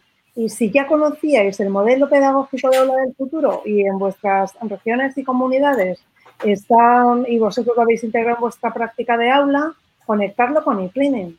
Y si estáis ya inmersos en eTwinning y os interesa aula del futuro, pues id hacia ello. Y si no, id hacia las dos cosas. porque se complementan perfectamente. A lo mejor no en un nivel inicial de realización de proyectos, pero sí enseguida cuando uno toma soltura. Por eso tan importante también lo que decía Nieves. Uno no empieza con proyectos así tan grandes como los que hemos intentado presentaros. Uno empieza con, proyectos que puede, que puede manejar y donde realmente eh, puede hacer de guía como docente. Así es que, bueno, eh, eh, es un crecimiento que vosotros mismos vais a decidir cómo lo, lo, queréis implementar. Y la última ha salido varias veces, es que la internacionalización de los centros, y tiene muchísimas ventajas, pero falta una cosa que aporta Erasmus, que es que te puedes ver, que te puedes encontrar. Así que es la herramienta perfecta y Twinning. Yo ya no digo para encontrar socios, que eso es un poco mercantilista, ¿no? Solo te quiero para ver con quién voy. No es solo eso. Es, que es una sinergia absoluta. Es que es el perfecto compañero de viaje, es eTwinning. Porque tu proyecto Erasmus, que también tiene una temática, unos objetivos, etcétera, dependiendo de cómo tú lo quieras plantear, ¿no? Eh, dónde vamos a realizar esa colaboración, sea docente o sea de alumnado, pues en una plataforma internacional y esta os lo ofrece eTwinning. Así que creo que los tres coincidimos en que, en que eTwinning y Erasmus son la media naranja uno del otro. Y solo queremos dar una pincelada sobre la embajada de, profesores y profesoras que, que estamos en eTwinning eh, hay una embajada europea, pero bueno, aquí tenéis el mapa de la embajada nacional. Estéis donde estéis, vais a poder contactar. Pincho al azar en cualquiera de estos puntitos. Bueno, pues me sale esta profesora, que, dónde está, dónde la vais a encontrar, etcétera. Le vais a poner cara. Se puede contactar con ellos. Si no encontráis el modo, nos lo decís, etcétera. ¿Y qué hacen? Pues son convencidos de eTwinning, como, como nosotros que estamos aquí, eh, que hemos encontrado muchísimas ventajas profesionales, que de verdad estamos em, convencidos y, lo hemos comprobado que funciona en el alumnado, que sirve para desarrollar el currículo y que también proporciona un elemento más de innovación y un elemento muy motivador. Así que mm, lo que hacemos en nuestro tiempo libre es ayudar a, difundir estas prácticas y a ponernos un poco pues casi al servicio ¿no? de, de quien nos lo demande, bien con sesiones formativas más estructuradas, con charlas como estas, con encuentros informales, etcétera. Y solo os animamos a que si tenéis interés, ciertamente, pues contactéis con cualquiera de, los profes y las profes que estamos aquí. Aquí tenéis nuestros contactos, pero vamos a completar que falta aquí un correo electrónico y, ya está. Esta sería nuestra presentación y quedamos a, a vuestra disposición si hay preguntas. Pues muchísimas gracias a los tres alguien tiene que, si no, silenciar el micro, ¿vale? Si veis que se acopla. Pero muchísimas gracias a los tres. Eh, ha sido una presentación súper completa para que nos podamos hacer una idea de lo que es el e-twinning y todo lo que podemos hacer. Los proyectos son increíbles. Y yo tengo una pregunta para cada uno de vosotros, ¿vale? La primera se la voy a lanzar a Isidoro, eh, que es una que me surgió a mí cuando estabas hablando, y es que en el primer proyecto, por ejemplo, eh, con una actividad decías que se hacían unos grupos, con otra actividad decías que se hacían otros grupos. Quería saber si ahí cambiabas al alumnado o dejabas que, estuvieran con alumnos que ya estaban antes. Sí, te refieres a, bueno, me refería a que el, agrupamiento es diferente en función de la actividad, es decir, actividades donde, donde el trabajo es, es, más fácil en parejas, por ejemplo, me voy al segundo proyecto, para escribir la historia entre dos va a ser mucho más fácil que sea una historia que si es entre ocho, que, a nivel de organizativo es más complicada. Pero incluso en el primer proyecto, eh, si te refieres a que a nivel de grupos, eh, por ejemplo, las leyendas, eh, sí, claro, las leyendas eran 10 leyendas, los juegos eran 8. De modo que el, número, o sea, los alumnos son diferentes, sí, rotamos a los ¿Pero se cambiaban todos totalmente o se dejaban algunos juntos o...? Pues a, veces mm, hay veces que se las deja elegir, es decir, dentro de lo posible se las deja elegir, si es posible. Claro, eh, hay preferencias, ¿no? Y, incluso a la hora de dibujar, pues claro, cuando tenemos la gente que sabe dibujar mejor, pues a lo mejor en función del estilo, digamos, hay que buscar el equilibrio entre la preferencia de ellos y la necesidad, ¿no? De, acoplarlo todo. Pero siempre que es posible, pues les dejamos elegir. Eh, pero también, de todas formas, cambiar sí. ¿Por qué? Porque no estén trabajando siempre con la misma gente, sino que si hay conozco a dos alumnos, a cuatro alumnos de Italia, en el siguiente grupo, en la siguiente actividad, conocer a otros cuatro, con lo cual es siempre más enriquecedor, claro. Muy bien. Pues una pregunta para Alicia que nos hacía Tomás. Decía, pregunta para Alicia sobre evaluación. ¿Cómo llevas a cabo la calificación y evaluación formativa? ¿El alumno participa en la calificación? Eh, el alumno participa desde el punto de vista de que él se autoevalúa y coevalúa, pero hay distintas herramientas. Nosotros damos un porcentaje a cada una de, las propuestas que le hemos hecho. Entonces, si él decide qué calificación va a tener, eh, es el, docente el que va a decidir su calificación, pero sí que participa del proceso de reflexión eh, pues con ese diario de aprendizaje, con ese portafolio, con esa selección de, su nota final, pero evidentemente quienes decidimos en esto las calificaciones somos el equipo de docentes. Participa en el proceso, se autoevalúa, piensa, pero decide el docente o la docente. Y hay una pregunta para, para, los tres, pero que yo se la voy a lanzar a Nieves y luego vosotros dos, Alicia y Isidoro, si tenéis algo que comentar a mayores, pues lo hacéis. Y la pregunta nos la lanzaba Rocío y pregunta, ¿alguna experiencia negativa al colaborar con otros países? ¿Cómo se solventó? Y dice, me han encantado los proyectos. Bueno, eh, cuando en este proyecto que yo he presentado en concreto, pues no, no, no ha habido ninguna experiencia mala porque, bueno, esto es un camino, entonces em, yo tuve la suerte de muy, los primeros proyectos que realicé di con muy buenas socias, entonces que esto es como, como las amistades. Cuando uno tiene buenos amigos, pues son para toda la vida. Entonces llevamos haciendo proyectos juntos mucho tiempo y las sorpresas son muy pocas, pero sí es verdad que cuando empiezas, pues eh, tienes que estar eh, abierto a que no todos los proyectos te van a salir bien o que todos los, todos los colaboradores, todos los socios van a actuar de la misma manera, porque también hay un proceso de, conocimiento entre los, entre los docentes. ¿Cómo se soluciona? se soluciona porque de entrada, como, como, dije al principio, debe haber un proceso de planificación. Entonces, si la planificación está bien hecha desde el principio y hay un compromiso, siempre algo puede, puede fallar y hay, o pueden surgir muchas, eh, muchas situaciones. Yo, por ejemplo, en un proyecto, pues el, el problema fue que era además con, solamente con una socia y desgraciadamente se puso enferma.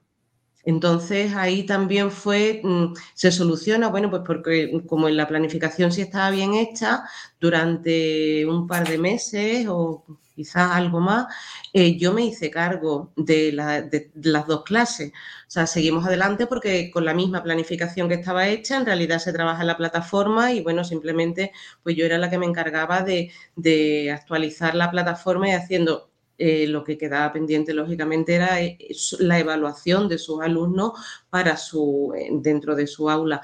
Pero todo lo demás, bueno, pues así, si hay una buena planificación y una responsabilidad que es lo normal, pues suele salir bien. En los proyectos con más socios, hay más, algunas veces pues quizás hay más riesgo, pero, pero cuando se conocen los, los socios no suele haber ningún problema. Yo, por ejemplo, Alicia Isidoro, eh, cuando estabais hablando, creo que fue Isidoro que decía que llevaba trabajando con alguien 5 o 6 años, creo que fue él, pero no, no estoy segura. Digo yo, al final hacéis amigos, ¿no? Sí. sí.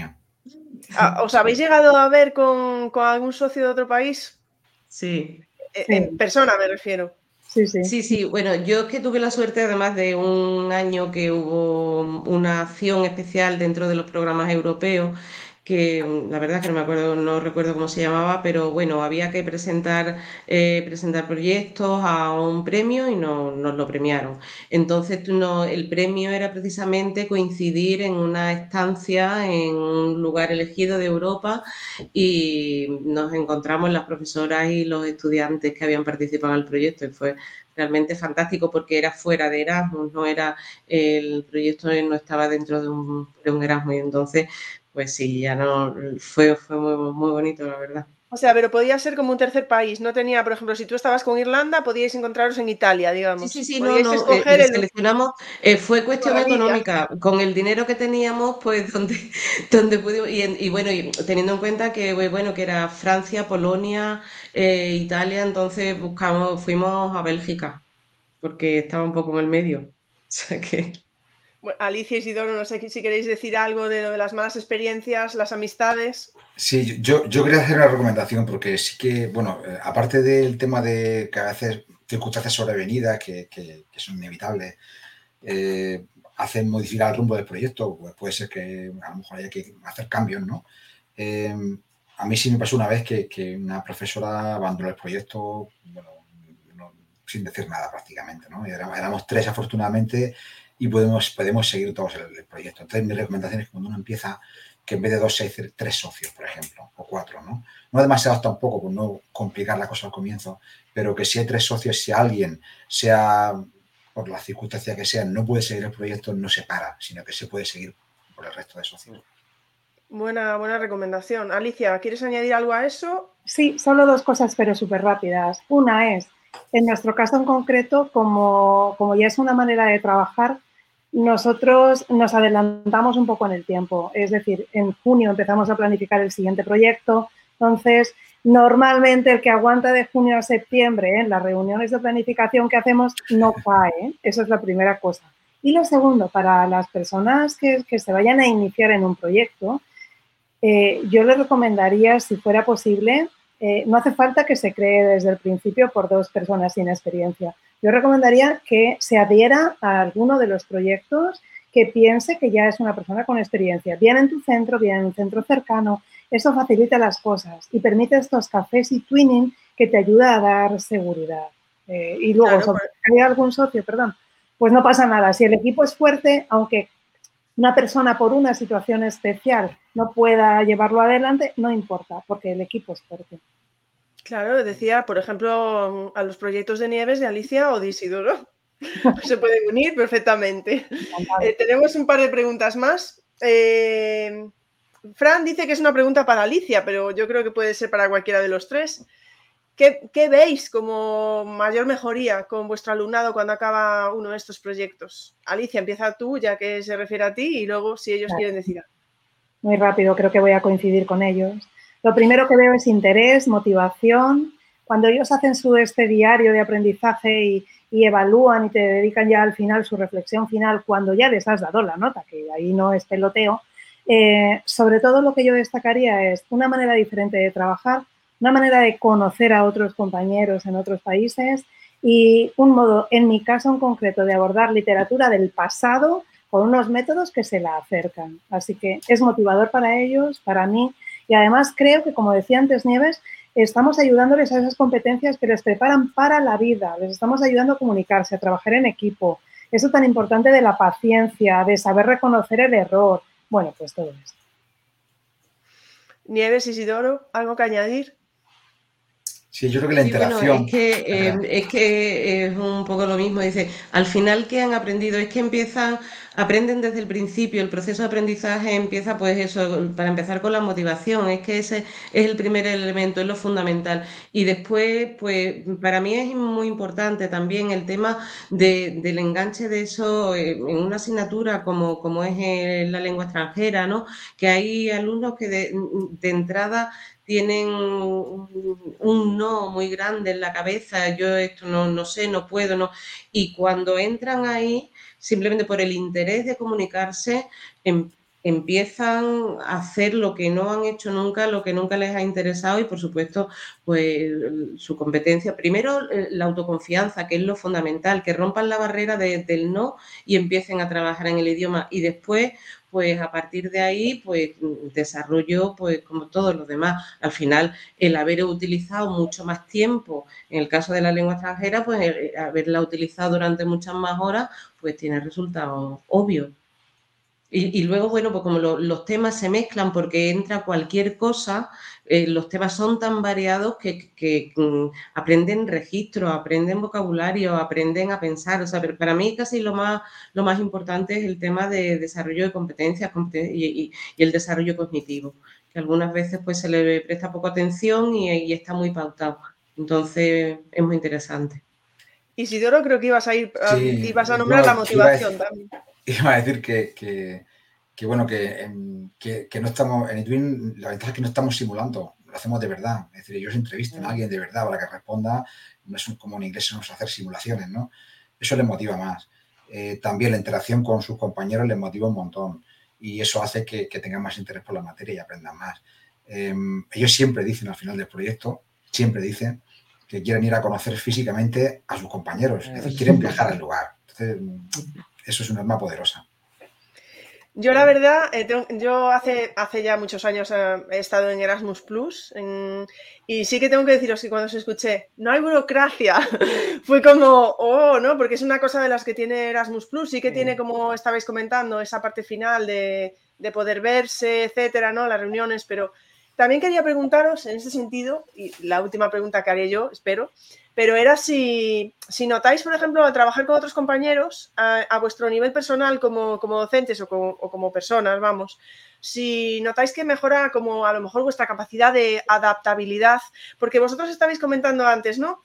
Eh, eh, quieren que les respondan al momento y tal, pero ¿y vosotros? A la hora de trabajar, ¿notáis que tenéis diferentes maneras de trabajar, que tenéis que adaptaros? Aprendemos mucho. Aprendes muchísimo, claro.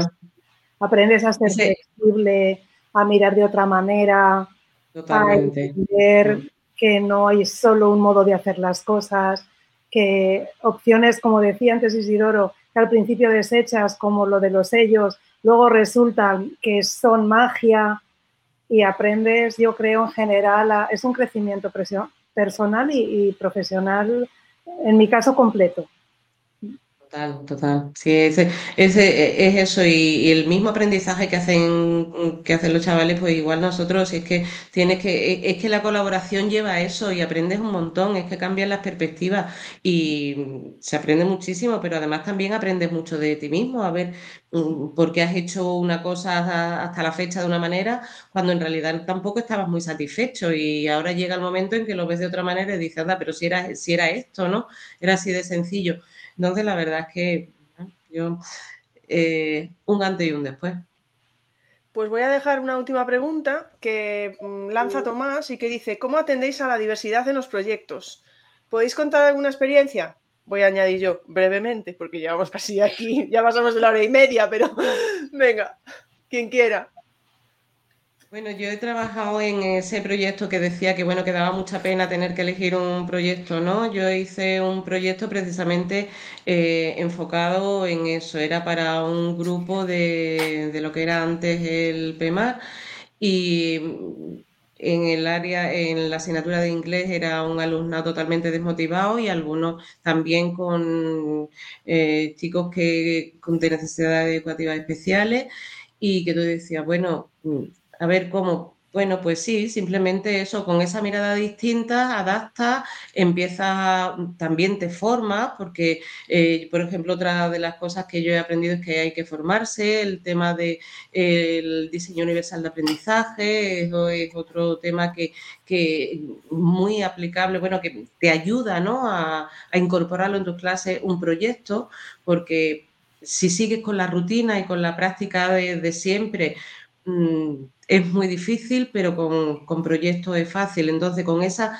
con esa mirada y, con mm, como el alumno va a ser el protagonista, va a ser el que vaya marcando los tiempos y el camino, porque tú haces la planificación, pero los tiempos los van a marcar ellos, los temas los van a seleccionar ellos y las dificultades se van a plantear y tú los vas a ayudar a que eh, las vayan solventando. Evidentemente estamos, estamos de guía y, hay que ir un poco por delante, pero pero es adaptación a su ritmo a las distintas, a, las distintas necesidades y luego por las propias características de los proyectos te permite perfectamente tareas, adaptarlas a distintos niveles de ejecución, eh, en fin, se adapta perfectamente a, eh, y es una, yo he llegado a hacer alguna sesión de formación como la herramienta perfecta para, para la inclusión y twinning.